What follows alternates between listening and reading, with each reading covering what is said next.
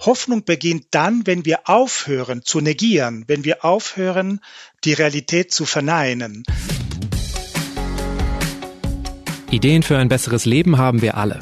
Aber wie setzen wir sie im Alltag um? In diesem Podcast treffen wir jede Woche Menschen, die uns verraten, wie es klappen kann. Willkommen zu Smarter Leben. Ich bin Lene Kafka und diesmal spreche ich mit dem Hoffnungs- und Zukunftsforscher Andreas Kraft. Krisenmodus, das ist das Wort des Jahres 2023. Das hat die Gesellschaft für deutsche Sprache vor ein paar Tagen entschieden. Der Ausnahmezustand sei zum Dauerzustand geworden, denn wir sind umzingelt von Krisen. So lautete es in der Begründung. Klingt nicht so hoffnungsvoll. Aber eine Krise ist erstmal nichts anderes als ein Wendepunkt. Und ob es besser oder schlechter wird, steht an diesem Punkt noch gar nicht fest. Darauf hat mich Andreas hingewiesen. Hoffnung ist seit mehr als 15 Jahren das Thema seiner Forschung. Wie Hoffnung in uns entsteht, was sie von reinem Wunschdenken oder blindem Optimismus unterscheidet und wieso wir alle hoffnungsvoll ins kommende Jahr blicken sollten, das erfahrt ihr am folgenden Gespräch. Falls es euch gefällt, drückt gern auf Abonnieren oder Folgen, je nachdem, wo ihr diesen Podcast hört. So verpasst ihr keine Folge von Smarter Leben. Andreas, was genau ist eigentlich Hoffnung? Ist das eine Fähigkeit, eine Haltung oder doch eher ein Placebo, Selbstbetrug? Es ist alles ein wenig. Es ist auf jeden Fall ein menschliches Phänomen, wo sehr schwer zu begreifen ist, aber allgegenwärtig ist. Hoffnung ist existenziell. Also wir neigen alle zu hoffen, weil wir uns etwas wünschen.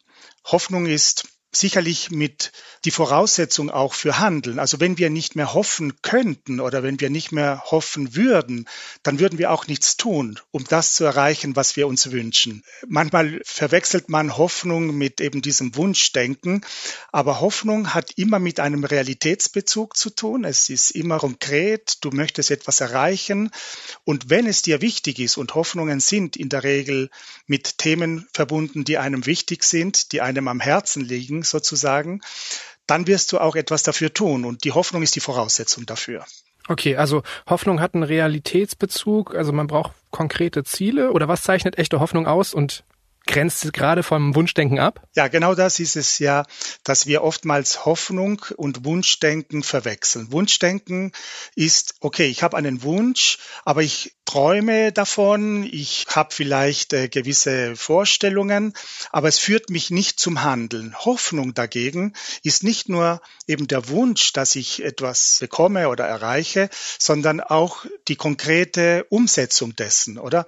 Es ist mir auch klar, dass nicht immer alle Hoffnungen von mir abhängen. Wenn ich jetzt zum Beispiel für meine Kinder hoffe, für andere Menschen. Aber auch da werde ich versuchen, dort, wo es mir möglich ist, auch Ihnen die Unterstützung zu geben, die Hilfe zu geben. Also auf der einen Seite ist Hoffnung die Voraussetzung für etwas tun, für Handeln. Gleichzeitig kommen wir aber auch an die Grenzen unserer eigenen Handlungsfähigkeit. Und darum ist es auch ein Stück weit, ja, paradox. Ist doch auch eine große Ähnlichkeit zum Optimismus dann da. Wo ist da die Grenze? Wie könnte man das voneinander abgrenzen? Wenn es uns gut geht, in guten Zeiten, sind äh, Hoffnung und Optimismus nahezu äh, Synonyme. Wir benutzen sie auch als Synonyme. Allerdings, wenn wir in schwierigen Zeiten stecken und Hoffnung ist besonders wichtig in Zeiten, wo es uns vielleicht nicht so gut geht oder wo wir mit äh, Problemen konfrontiert werden oder in Schwierigkeiten stecken, dann unterscheiden sich Hoffnung und Optimismus. Es gibt Situationen, nehmen wir mal an, jemand bekommt eine ungute Diagnose einer Krankheit, die vielleicht sehr kritisch ist und man hat nur 20 Prozent Wahrscheinlichkeit, dass man wieder gesund wird oder 10 Prozent. So, Optimist kann man da nicht sein. Also ich, die Erwartung, dass alles gut wird, können wir in dem Moment nicht haben. Aber wir können weiterhin hoffen, dass wir es vielleicht doch schaffen. Weil wenn wir nicht mehr hoffen würden, dann würden wir die Therapien nicht machen, dann würden wir uns nicht dafür einsetzen. Also Optimismus ist gut in guten Zeiten, aber in schweren Zeiten entwickelt es sich, und das wäre auch gefährlich, zu einem blinden Optimismus. Blinder Optimismus heißt ja so gut wie, macht euch keine Sorgen, alles wird gut. Vor dem Hintergrund aktueller Situationen, wie zum Beispiel Krieg oder Umweltkatastrophen, wäre ja so ein Denken erstmals naiv und zweitens vielleicht sogar kontraproduktiv. Weil wenn wir denken, dass alles gut wird, also wenn wir optimistisch wären in dem Sinne, dann würden wir auch nichts unternehmen dagegen. Hoffnung heißt nicht unbedingt, alles wird gut, sondern Hoffnung heißt, ich kann davon ausgehen, dass es eben nicht gut wird. Aber trotzdem glaube ich, dass es zumindest eine Möglichkeit gibt, dass wenn wir uns dafür einsetzen und etwas tun, dass es dann vielleicht nicht so schlimm wird oder vielleicht sogar doch gut. Also der Glaube ist auch noch ein wichtiger Aspekt in der Hoffnung. Der Glaube daran, dass Dinge zu verändern sind.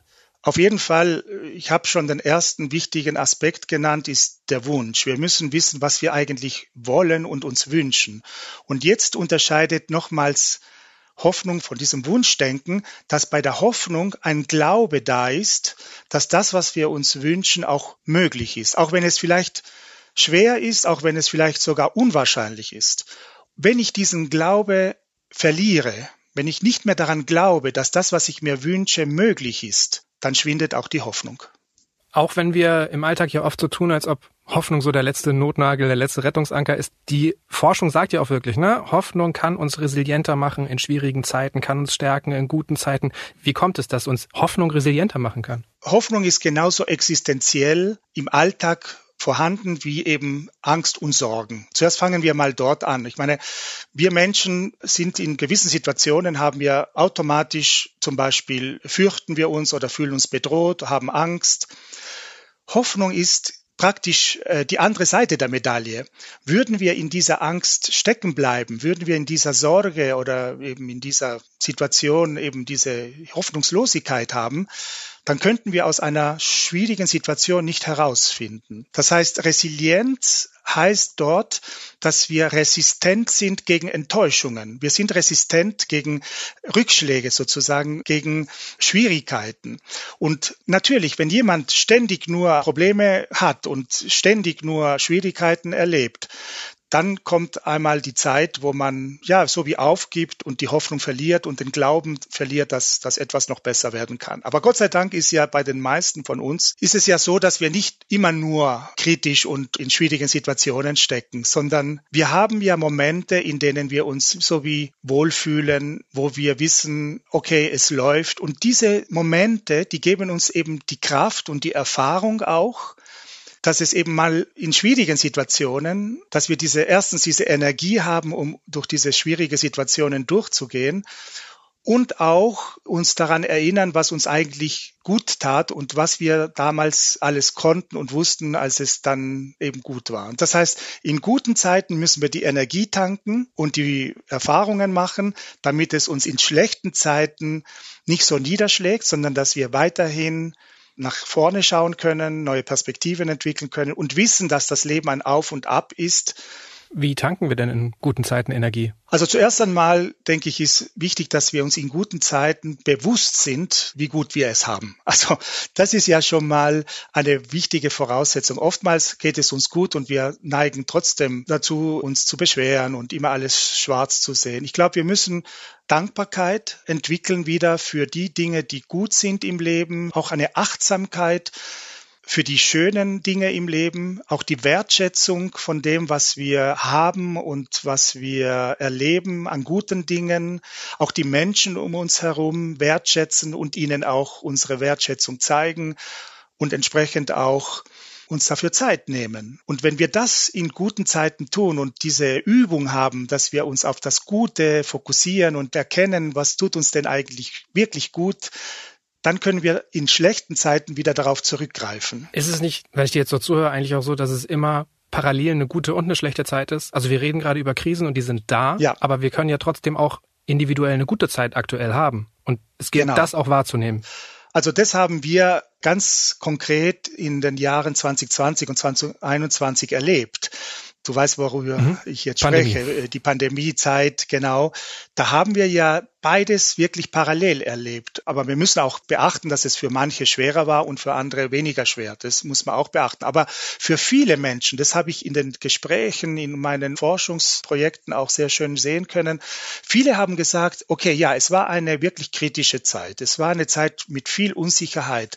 Wir wussten nicht, wie es weitergeht. Äh, es, es ist die Zeit der Isolation gewesen, wo wir uns einsam gefühlt haben, vor allem junge Menschen Und gleichzeitig sagen mir die meisten, aber es war die Zeit, wo wir in der Familie wieder zurück zu, ja, zusammengefunden haben, wo wir mehr Zeit füreinander hatten.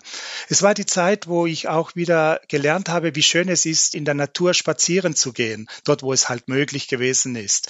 Es war die Zeit, wo ich mir wieder die Gedanken gemacht habe, ja, was will ich denn eigentlich mit meinem Beruf machen oder möchte ich weiterhin meinen Job haben oder es ist ja die Zeit gewesen, wo also etwas passiert ist, was uns sehr belastet hat und gleichzeitig eine Zeit, wo wir vieles Neues entdeckt haben und auch viele wiederum neue Weichen gestellt haben für ihr eigenes Leben.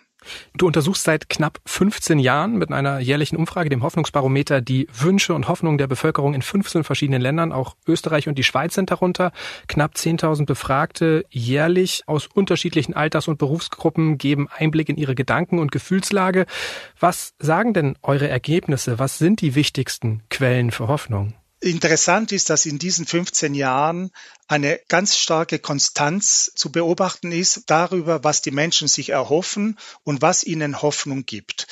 Interessant ist, dass es immer wieder, zumindest in, in unseren so mitteleuropäischen Ländern, dass es so wie vier, fünf Quellen der Hoffnung gibt, die ganz zentral sind. Erstens sind es soziale Beziehungen. Menschen, die uns sagen, du kannst es oder die an uns weiterhin glauben, die uns wieder Kraft geben. Das ist Familie, aber auch Freunde, Partner, Partnerin, Kinder, aber auch in Unternehmungen, also im beruflichen Umfeld, dort, wo Menschen miteinander gut umgehen und miteinander gut auskommen. Das war eine Quelle der Hoffnung. Zweitens, interessant war, dass auch wenn viele Menschen die meisten Menschen nicht mehr so religiös oder spirituell sind, sie trotzdem erkannt haben, dass zum Beispiel die Natur oder eben die Erlebnisse in der freien Natur oder auch die Verbindung mit etwas Größerem als sie selbst, und das war in der Regel eben die Verbindung mit also ich kann nur sagen, in der Schweiz wären das in den Bergen oder an den Seen oder einfach ja in der Natur, dass das enorm viel Kraft gibt. Natürlich gehören zu der Quellen der Hoffnung auch das Selbstvertrauen. Also der Glaube an sich selbst und die Erfahrungen, die man in der Vergangenheit gemacht hat. Natürlich Menschen, die eine Ausbildung genossen haben, die schon Erfolge hatten im Beruf, die schon vielleicht vergangene Krisen auch erlebt, aber auch überwunden haben. Diese Erfahrungen geben uns ja grundsätzlich eine Grundlage, dank derer wir eben Krisensituationen oder schwierige Situationen meistern können. Zuletzt ist ja auch eben diese gegenseitige Hilfsbereitschaft, also die Erfahrung gemacht zu haben, dass wir in Krisensituationen oder in schwierigen Zeiten nicht alleine sind, sondern dass wir entweder wir andere Menschen unterstützen, also dass wir Möglichkeit haben, anderen Menschen zu helfen, wie auch umgekehrt andere Menschen uns unterstützen. Das kann sowohl äh, praktisch sein, indem man uns hilft, also irgendwas zu tun oder unter die Arme greift, aber es kann auch nur sein, dass man ja, emotional uns unterstützt, dass jemand einfach da ist, wenn wir uns aussprechen wollen, wenn wir unsere Leid klagen wollen und uns dann wieder Mut macht. Für manche Menschen ist aber das, was ich vorher angedeutet habe, dieser religiöse, spirituelle Glaube natürlich auch eine enorme Quelle der Hoffnung. Mhm. Okay, also wenn man es nochmal zusammenfassen müsste, die vier Hauptquellen sind Beziehung, Selbstvertrauen und. Ja, und auch mit einem größeren Ganzen in Verbindung zu sein und die gegenseitige Achtung, Wertschätzung, was mit den Beziehungen natürlich auch zusammenhängt, ein Stück weit. Okay, mit etwas Größerem in Verbindung sein. Das klingt für mich aber auch nach einer potenziell gefährlichen Quelle für Hoffnung. Also das kann doch schnell ausgenutzt werden. Gerade boomen wirklich zweifelhafte Live-Coaching-Angebote ja, mit ja. irgendwelchen spirituellen Versprechen. Vieles ist unseriös. Natürlich. Also Gefahren sind da in allen Bereichen. Wenn Menschen, ja, sagen wir, die Not von anderen Menschen ausnutzen, um Geschäfte zu machen oder sie irre zu führen, auch in der Politik, wohl bemerkt, oder? Haben wir diese Phänomene. Aber Hoffnung ist ja die Voraussetzung dafür, dass dass wir etwas tun, dass wir ins Handeln kommen. Oder wenn wir nicht hoffen würden, dann würden wir auch nichts tun. Gleichzeitig aber ist Hoffnung dann vorhanden, wenn wir an die Grenzen unserer eigenen Handlungsfähigkeit oder unserer Möglichkeiten stoßen. Das heißt, vor allem in kritischen Situationen ist es so, dass wir eben um etwas zu erreichen, um unsere Wünsche zu erfüllen, auf die Unterstützung anderer Menschen teilweise auch angewiesen sind oder davon profitieren können. So, und jetzt kann es sein, die Familie und die Freunde auf der einen Seite, aber in gewissen Situationen, die besonders kritisch sind, sind natürlich Menschen, die professionelle Unterstützung anbieten, sei es Therapeuten, Coaches, Berater und so weiter, eigentlich eine gute Quelle um Menschen zu helfen, ähm, neue Perspektiven zu fassen, an sich zu glauben und so weiter und so fort. Nur Dafür muss man auch professionell ausgebildet sein. Man muss auch eine gewisse Berufsethik haben und man muss wirklich dem Menschen helfen können und wollen.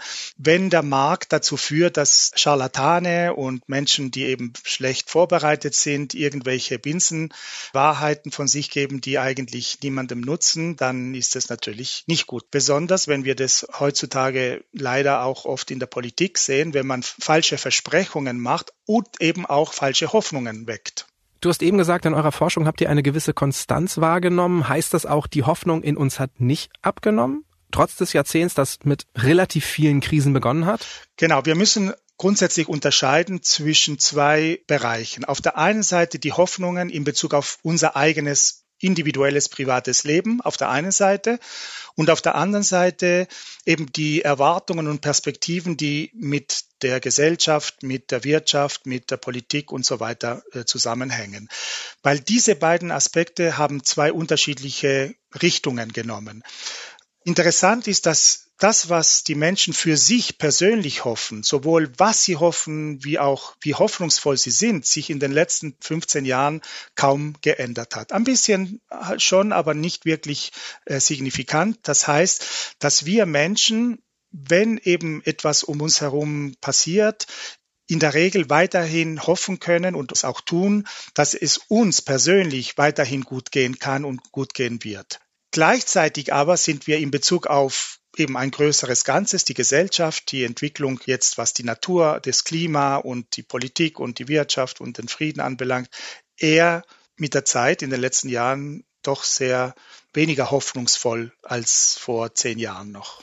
Wenn du jetzt sagst, auf privater, persönlicher Ebene fällt uns das leichter, gilt das auch für persönliche Schicksalsschläge, Krankheiten? Ist es für uns trotzdem auch einfacher, dort hoffnungsvoll zu bleiben? Das ist ein guter Punkt, den du ansprichst, und zwar diese beiden Hoffnungsbereiche, sowohl im eigenen Leben als auch in der Gesellschaft, haben beide Sachen, die uns helfen und Sachen, die uns vielleicht hindern zu hoffen. Also auf privater Ebene können wir hoffen, weil wir den Eindruck haben oder auch die Möglichkeit haben, etwas zu tun, oder? Egal, ob es uns jetzt wirklich schlecht geht oder ein Problem haben oder eine Krankheit, wir wissen, wir können etwas tun. Allerdings diese persönlichen Krisen, die betreffen uns und berühren uns natürlich viel tiefgreifender als oftmals das, was um uns herum in der Wirtschaft und in der Gesellschaft passiert. Das heißt, dass gewisse Schicksalsschläge wie Krankheit, wie Unfälle uns tatsächlich sehr äh, niederschlagen können, sehr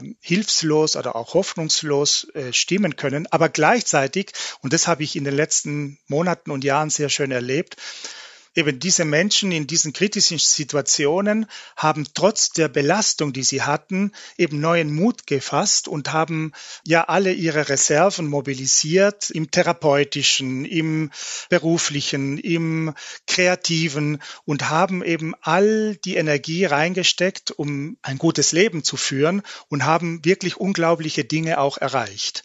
Sprich, ich habe Menschen kennengelernt, die aus einer Krebserkrankung wieder genesen sind oder heil geworden sind. Ich habe Menschen erlebt, die querschnittgelähmt sind und klettern gehen, also Kletterwand und auch sportlich sich betätigen. Ich habe Menschen kennengelernt, die eben aus einer ganz schwierigen Lebenssituation, einen Schicksalsschlag, das Beste draus gemacht haben und die Hoffnung nicht aufgegeben haben.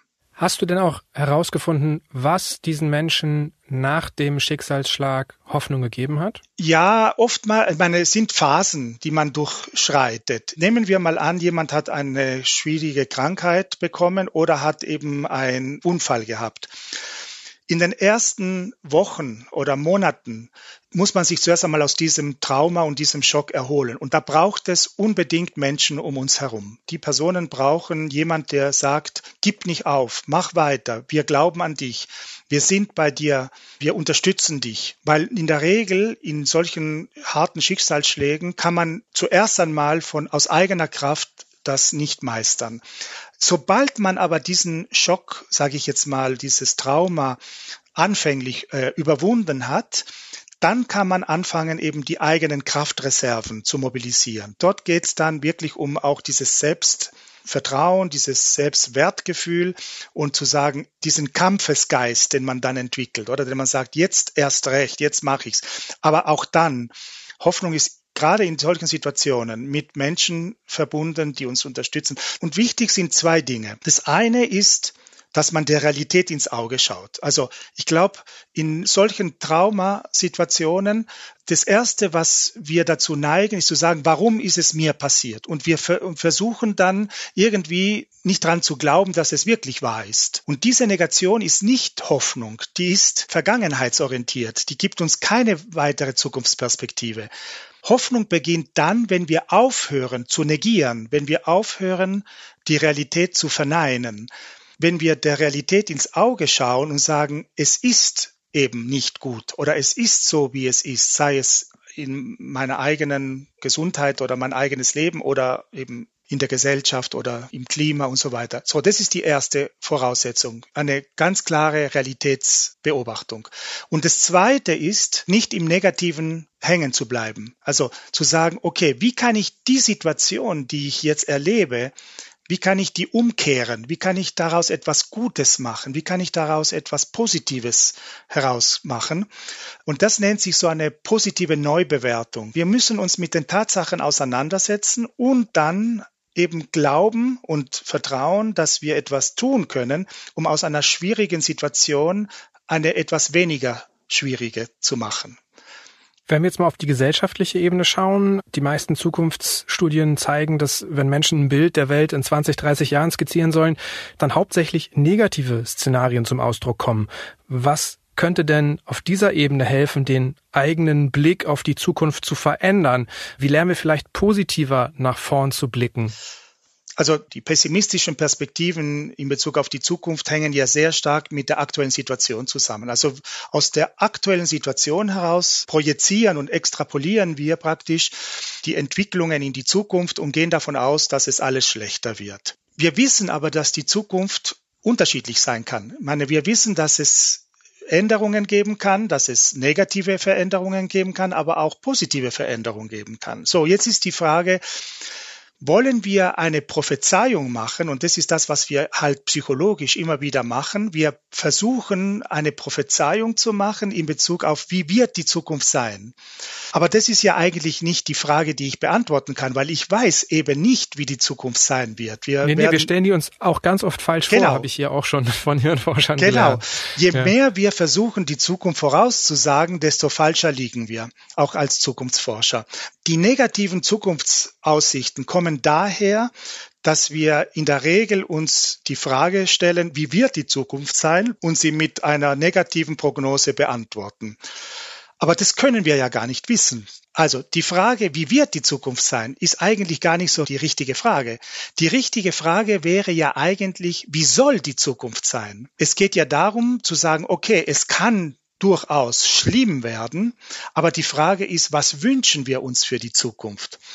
In der heutigen Zeit erleben ja die meisten Menschen die Zukunft als etwas, was auf sie zukommt und wo sie dann also eine gewisse Ohnmacht und Hilflosigkeit verspüren. Aber wenn ich mir die Zukunft ganz anders vorstelle, also irgendwo die Zukunft ist ein Ort, zu dem ich hingehe, wo ich etwas eben selber tun kann, muss ich mich überhaupt zuerst einmal überlegen und mir fragen, wie wünsche ich mir die Zukunft? Und dann komme ich zu den Bildern der Zukunft, die nicht eine Prophezeiung sind, sondern eben etwas, was wir erreichen wollen. Ob wir es dann tun oder nicht tun, das ist eine andere Frage. Also im Grunde kommen wir dadurch in Kontakt mit verschiedenen Zukunftsszenarien, wenn ich dich richtig verstehe. Also die Gefahren sehen wir eh, aber wir müssen auch aktiv versuchen, uns die Möglichkeiten vor Augen zu führen. Das ist es eben. Wir wissen ja auch, dass in der Zukunft viele Möglichkeiten sich ergeben werden, die wir heute gar nicht wissen, die wir nicht kennen. Wir sind jetzt Anfang des 21. Jahrhunderts. Denken wir jetzt 100 Jahre zurück, 1920. Das war zwischen dem Ersten und dem Zweiten Weltkrieg. In vielen Ländern Europas gab es Hungersnot. Viele Menschen aus Europa sind ausgewandert nach Amerika, nach Australien, weil sie in dem Kontinent in Europa keine Zukunftsperspektiven mehr sahen. Hätten die sich im Jahr 1920 überhaupt vorstellen können, wie es dann im Jahre 1990 aussah? Ich glaube nicht. Aber es ist geschehen. Das heißt, wir können uns jetzt im Jahr 2023 konkret kaum vorstellen, wie es im Jahr 2060, 2070, 2080 aussehen könnte. Aber wir können es uns wünschen. Und da brauchen wir dann doch irgendwo gewisse Bilder, die uns Hoffnung geben. Aber nicht im Sinne dessen, dass wir da irgendwie etwas erträumen und so dieses Wunschdenken haben, sondern wir müssen uns dafür nachher auch einsetzen, weil dafür sind diese Bilder dann auch da. Und das gibt uns dann im Alltag, aber auch auf gesellschaftlicher Ebene eine ganz andere Zugkraft, eine ganz andere Motivation, eine ganz andere Energie, um gewisse Dinge voranzutreiben und gewisse Dinge auch zu verändern in unserem Leben, in unserer Gesellschaft, ohne dass wir eigentlich wissen, wie es dann tatsächlich aussehen wird danach. Ich versuche das gerade mal so gedanklich bisschen zu machen. Ich merke jetzt schon, mir fällt es viel einfacher, mir auch für, für mein Privatleben verschiedene positive Zukünfte vorzustellen. Wenn ich jetzt spontan mir so eine positive gesellschaftliche Zukunft vorstellen muss, so traurig das klingt, fällt mir das schwerer. Müssen wir das alle erst erlernen? Gerade ja vor dem Hintergrund, dass wir jetzt ja auch wirklich seit Jahren Krisen erleben, die gefühlt nicht so richtig gelöst werden. Ne? Also es ist in der Tat so. Ich meine, Hoffnung und hoffen zu können ist eigentlich harte Arbeit. Eben, ich muss zuerst einmal lernen, äh, mich von der aktuellen Situation ein Stück weit so zu distanzieren, ohne den Realitätsbezug zu verlieren. Das ist das eine. Das gilt im privaten Leben sowie auch im gesellschaftlichen Leben. Nur im privaten Leben fällt es natürlich leichter. Ich kann mir viel besser vorstellen, dass ich vielleicht den Job wechsle oder dass ja, wir umziehen oder eben ein neues Projekt angehen. Und da haben wir auch die Sachen besser in der Hand. In der gesellschaftlichen Dimension ist es schwieriger. Allerdings, wenn wir es tun, wenn ich die Menschen frage, was wünscht ihr euch denn für eine Welt, für eine Gesellschaft, dann kommen ganz klare Aussagen, ganz klare Ziele oder Bilder. Wir wünschen uns äh, Friede, wir wünschen uns Nachhaltigkeit, wir wünschen uns Gesundheit, wir wünschen uns Harmonie im Leben, wir wünschen uns soziale Beziehungen. Aber das sind, ja? das sind alles Schlagwörter, oder? Also es ist halt weniger konkret. Ja gut, das hast du recht. Aber diese Schlagwörter sind der Anfang, weil das sind die Wünsche, die wir haben. Und die Frage ist jetzt, wie können wir diese erreichen? Jeder kann ein Stück weit in seinem eigenen Umfeld, und das ist ja das, was wir dann an den Universitäten und in den Schulen, wo wir dann äh, unterstützen und helfen, auch tun. Wir versuchen den Menschen oder den Jugendlichen jetzt zum Beispiel zu zeigen, dass sie nicht völlig machtlos sind, dass sie nicht völlig hilflos sind, dass das, was wir uns wünschen, und das ist ja das, was ich die Menschen immer wieder frage, was wünscht ihr euch, dass wir einen Beitrag dazu leisten können, auch wenn es noch so klein ist. Okay, und wenn du sagst, sagst, dass so Richtung, Vision, sowas wie Frieden, Gesundheit ein Anfang sein kann, inwiefern ist denn dann Hoffnung auch vor allem dann sinnvoll, wenn das so eine Art gemeinschaftliche Vision, gesellschaftliche Vision ist. Geht es eigentlich darum, brauchen wir genau diese Art von Hoffnung, um auch wieder auf individueller Ebene noch mehr Hoffnung entwickeln zu können? Die großen Herausforderungen unserer Zeit können nicht von einzelnen Menschen alleine gelöst werden. Ich meine, wir brauchen ebenso wie eine kollektive, eine gesellschaftliche Hoffnung, weil wir es nur gemeinsam schaffen können. Dafür braucht es ebenso wie gemeinsame Werte und Ziele. Also wir müssen uns zuerst einmal einigen, was wollen wir denn eigentlich? Und die große Diskussion, die heute auch in der politischen Dimension stattfindet, ist ja eigentlich nicht nur eine Frage, dass wir unterschiedliche Lebensentwürfe oder Zukunftsentwürfe haben, sondern es ist eine Diskussion zwischen Angst und rückwärts gerichtete Lösungen und auf der anderen Seite zukunftsgerichtete Lösungen. Und das Problem ist eben, dass wir uns die bessere Welt noch nicht vorstellen können. Und das müssen wir gemeinsam erarbeiten. Was können wir denn als Gemeinschaft konkret dafür tun? Wir müssen lernen, uns mehr zu unterstützen und wir müssen aber auch erkennen, dass die aktuellen Systeme, die es gibt, wie das Gesundheitssystem, wie das Wirtschaftssystem, dass diese Systeme im Anfang des 21. Jahrhunderts an Grenzen stoßen, auch das Schulsystem und das Bildungssystem allgemein an Grenzen stoßen, die es verlangen, dass wir diese neu gestalten. Und wir wissen aber noch nicht, wie wir das tun und hängen eigentlich noch an den Modellen und Lösungen des 20., vielleicht sogar des 19. Jahrhunderts fest und müssen, um eben eine gesellschaftliche Transformation in die Wege zu leiten, uns überlegen, wie können wir diese Systeme neu gestalten. Und denken wir jetzt wieder zurück, Anfang des 20. Jahrhunderts. Wer hätte gedacht, dass ein schwarzer amerikanischer Präsident werden würde? Wer hätte gedacht, dass Frauen Wahlrecht bekommen würden? Wer hätte gedacht, dass eine Frau deutsche Bundeskanzlerin werden würde? Wer hätte gedacht, dass es ein soziales Marktwirtschaftssystem geben würde? Das hat man sich Anfang des 20. Jahrhunderts überhaupt nicht vorstellen können. Und so stecken wir Anfang des 21. Jahrhunderts wieder in einer Situation, in der wir erkennen, dass die bisherigen Lösungen, die bisherigen Institutionen und Systeme nicht mehr den Anforderungen der Zeit entsprechen, aber auch nicht wissen, wie wir sie neu gestalten müssen, um eben dem neuen Jahrhundert gerecht zu werden. Also Hoffnung heißt in diesem Fall eben genau das anzuerkennen, dass Probleme da sind, den Wunsch aber zu haben, sie zu ändern und den Glauben daran, Dinge verändern zu können, weil sich das im Laufe der Zeit immer wieder auch bewiesen hat. Bewiesen hat, erneuert hat und gezeigt hat, dass Möglichkeiten entstehen, von denen wir heute kaum träumen können. Ein womöglich hilfreicher Gedanke lautet auch, wo immer es Angst gibt, gibt es meistens auch einen Schimmer von Hoffnung. Das schreibst du auch in deinem Buch. Klingt schön, aber wie lässt sich denn sowas als Forscher nachweisen? Ja, indem wir die Menschen fragen, indem wir den Menschen beobachten, dass sie eben doch auf der einen Seite Stress empfinden. Also nehmen wir ganz konkret äh, die Pandemie, muss ich gestehen, waren die besten Jahre jetzt äh, von meiner äh, Forschungskarriere. Ist doch schön, dass du das Gute in der Krise sehen kannst. Genau, nicht, nicht weil sie besonders schön waren, sondern weil wir die Gelegenheit hatten, wirklich genau diese Phänomene zu beobachten. Ich meine, in der Situation, in der wir vor zwei Jahren zum ersten Mal waren, Anfang des Jahres 2020, haben wir gemerkt, dass viele Menschen, jeder von uns, eigentlich in eine Schockstarre zuerst kam. Oder wir waren verunsichert, wir hatten Sorgen, wir wussten nicht, wie es weitergeht, wir waren verängstigt. So, und jetzt kommt eigentlich das Phänomen der Hoffnung, weil das so wie die Ängste und die Sorgen in uns automatisch hochkommen. Automatisch kommt aber dann bei den meisten Menschen auch der Drang, sich nicht geschlagen zu geben, sondern etwas daraus zu machen, zu kämpfen. Und das ist eben die Voraussetzung dafür ist die Hoffnung. Das heißt, wenn wir sagen, solange es Leben gibt, gibt es Hoffnung, oder wenn wir sagen, die Hoffnung stirbt zuletzt, dann heißt es, dass die Hoffnung eine in uns bestehende Fähigkeit ist oder ein Phänomen ist, wie die Angst und die Sorge auch, aber die uns dann hilft, eben aus einer schwierigen Situation wieder herauszufinden und eben erfinderisch zu werden, neue Wege zu gehen, Probleme zu lösen, Perspektiven zu gestalten und so weiter. Das heißt, Angst und Sorge auf der einen Seite und Hoffnung auf der anderen Seite sind eigentlich die beiden Seiten derselben Medaille.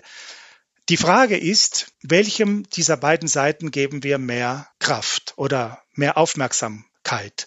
Wenn wir an diesen negativen Erlebnissen, Erfahrungen und Situationen uns festkrallen und immer nur das Negative sehen, dann kommen wir schwerlich daraus. Wenn wir aber diesem Impuls folgen, ich will etwas daraus machen, ich möchte nicht stecken bleiben, ich möchte jetzt nicht verzweifeln, sondern aus dieser Verzweiflung herauszukommen und sagen, ich möchte etwas Besseres machen, da haben wir dann die Möglichkeit, diese Krisensituationen zu überwinden. Und es hat funktioniert. Ich meine, wir haben es beobachtet.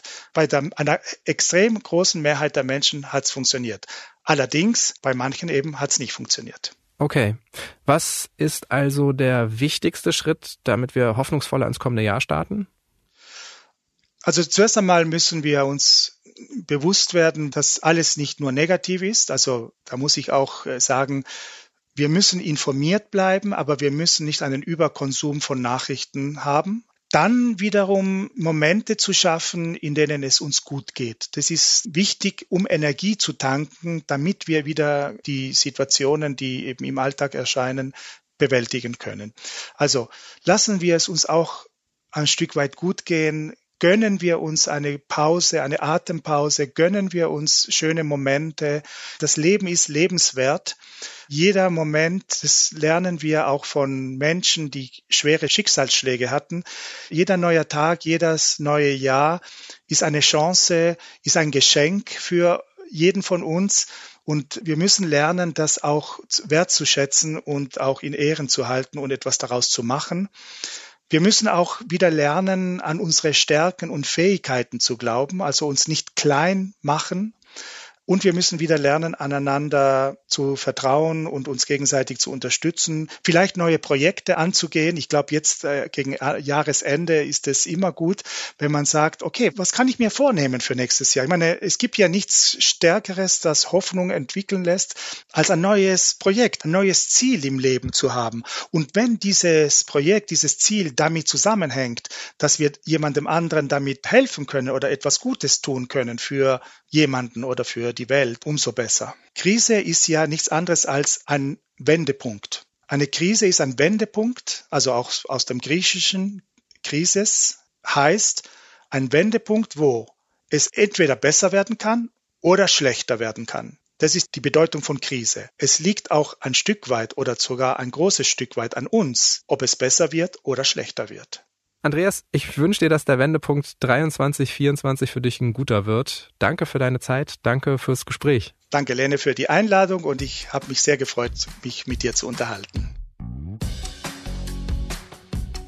Was wünscht ihr euch für die Zukunft? Welche Ziele habt ihr fürs kommende Jahr? Schreibt es mir gern an smarterleben.spiegel.de oder auch als Text- oder Sprachnachricht per WhatsApp an die 0151 728 29182. Vielleicht kann ich euch dabei mit passenden Folgen unterstützen. Mehr Infos zum heutigen Thema gibt's im Buch von Andreas Kraft. Es heißt Unsere Hoffnung, unsere Zukunft, Erkenntnisse aus dem Hoffnungsbarometer. Und der Link steht wie immer in den Show Notes. Ich verabschiede mich in eine kurze Feiertagspause Pause. Die nächste neue Episode erscheint am 6. Januar. In der Zwischenzeit versorgen wir euch aber natürlich mit Best-of-Folgen aus diesem Jahr. Dank geht an Marc Glücks und Olaf Häuser, die mich bei der Produktion unterstützt haben. Und euch allen, die hier immer wieder zuhören, möchte ich auch danken für ein wunderbares Podcast-Jahr 2023. Ich wünsche euch allen entspannte Feiertage und einen hoffnungsvollen Start ins neue Jahr. Danach können wir dann gemeinsam unsere Ziele angehen. Tschüss, bis zum nächsten Mal.